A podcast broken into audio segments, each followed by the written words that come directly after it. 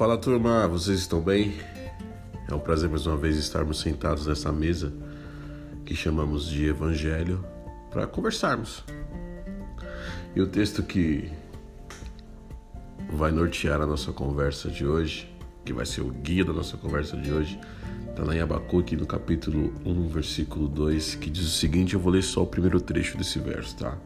Até quando, Senhor, pediria ajuda e não me ouvirás. Você está pedindo ajuda para Deus? O que, que você tem pedido para Deus? O que está no teu coração que você está gritando para Deus? Você já teve a sensação de estar gritando para Deus e Deus não está te ouvindo? Você já teve aquela sensação de pedir algo para Deus e Deus não responder? Eu acredito que todos aqui já pediram algo para Deus e geralmente quando nós pedimos algo para Deus, nós pedimos algo através da oração. E óbvio que a oração é o caminho mais certo e correto para a gente pedir algo para Deus, porque afinal de contas a oração é uma conversa com Deus. Só que o problema é que muitas vezes esse tipo de conversa que nós temos com Deus, ela é de um lado, ela parte só de um lado. Ou seja, eu falo, eu falo, eu oro, eu oro, eu oro e eu não ouço a voz de Deus. Será que eu não estou ouvindo a voz de Deus? Será que Deus ele não está me respondendo? Eu tenho certeza e você vai concordar comigo, né?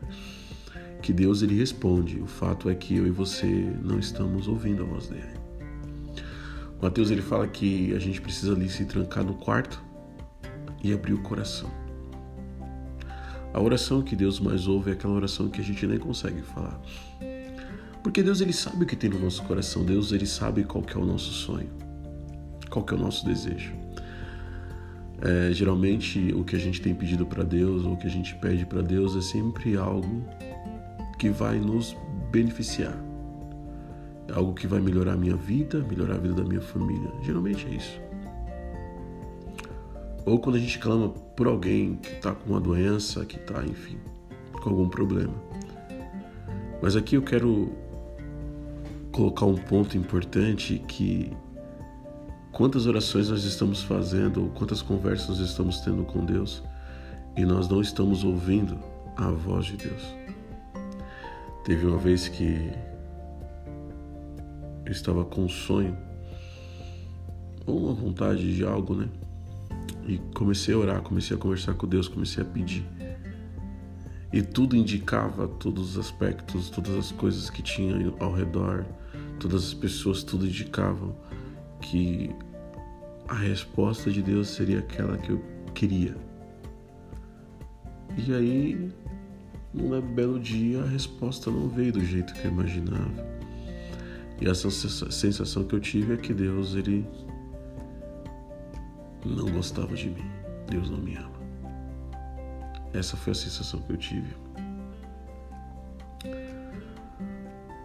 Muitas vezes, quando nós não ouvimos a resposta de Deus ou quando a resposta de Deus não chega de acordo com aquilo que, que nós estamos esperando, quando a benção não vem, nós acreditamos que é algo que eu estou fazendo.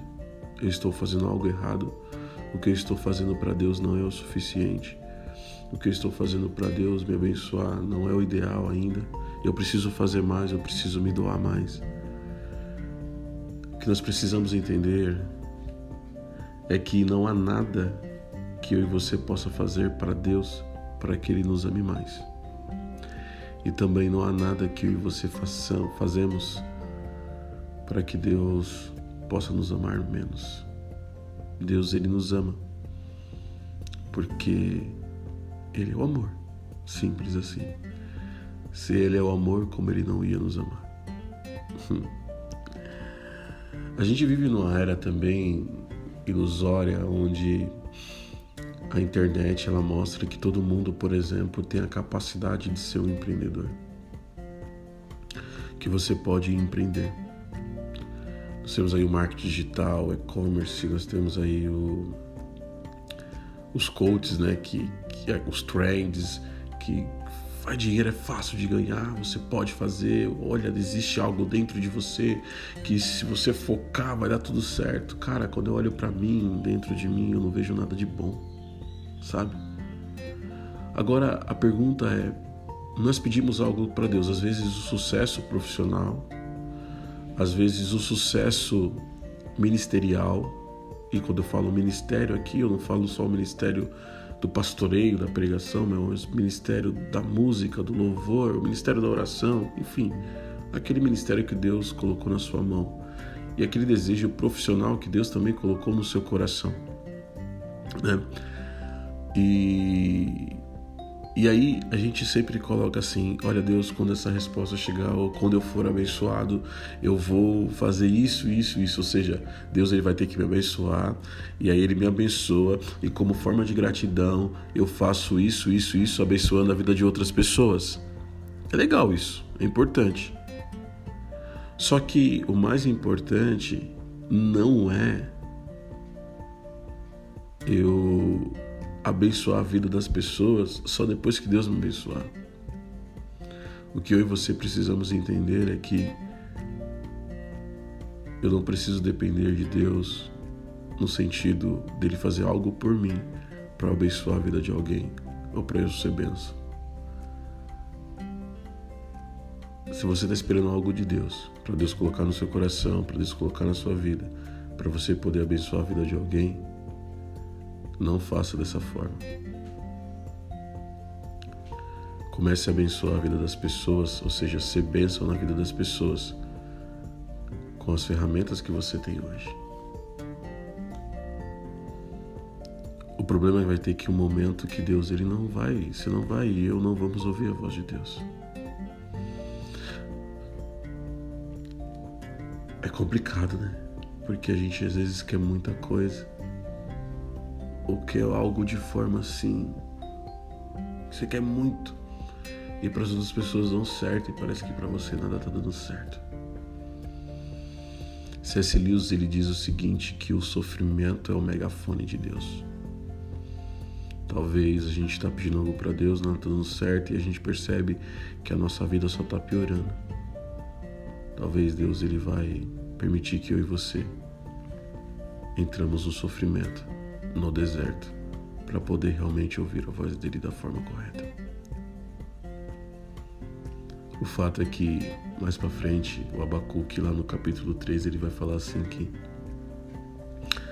ainda que a floresça, melhor, ainda que a figueira não floresça, que não haja fruto na vide, que o produto da oliveira minta. Vocês conhecem esse texto? No final ele diz: Ainda assim, eu te louvarei, o Deus da minha salvação. Jefferson Pilar ele tem uma música que ele canta e na música dele fala que se o mar não abrir, se o farol, se o farol me alcançar, eu não vou desanimar, eu não vou desistir. Talvez você hoje não está ouvindo a voz de Deus para a resposta. Talvez você está gritando. Você está dando aquele grito de socorro e o socorro não está vindo. Mas eu quero que você tenha consciência hoje que você precisa continuar louvando a Deus, que você precisa continuar orando a Deus. E que você precisa ser bênção na vida de outras pessoas. Sabe, às vezes você está distante sem perceber. Você não tem ido à igreja. Você tem tocado o seu ministério da forma que você acha certo. Porque você quer algo profissionalmente que dê certo. E não está dando certo. Você já se esforçou muito, eu já me esforcei muito. E com as nossas próprias forças eu, a gente não consegue nada a internet, esses coaches de internet, ele diz assim que muitos né, deles dizem que a gente precisa acordar quatro da manhã, tomar banho gelado, olhar para dentro de nós, que dentro de nós existe uma força, porque nós somos a imagem e semelhança de Deus.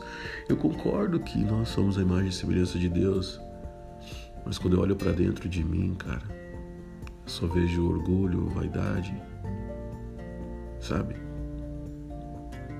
E isso só é possível sair do nosso coração quando Deus está presente, quando Deus ele faz morada em nós. Eu quero dizer para você hoje que está gritando por socorro, que Deus ele está te ouvindo. Agora, será que eu e você estamos sensíveis para ouvir a voz de Deus? O fato não é que Deus não me responde. A questão é que é, será que eu estou ouvindo a voz de Deus? Então fique com essa reflexão no seu coração e essa pergunta durante esse dia: será que eu estou ouvindo a voz de Deus?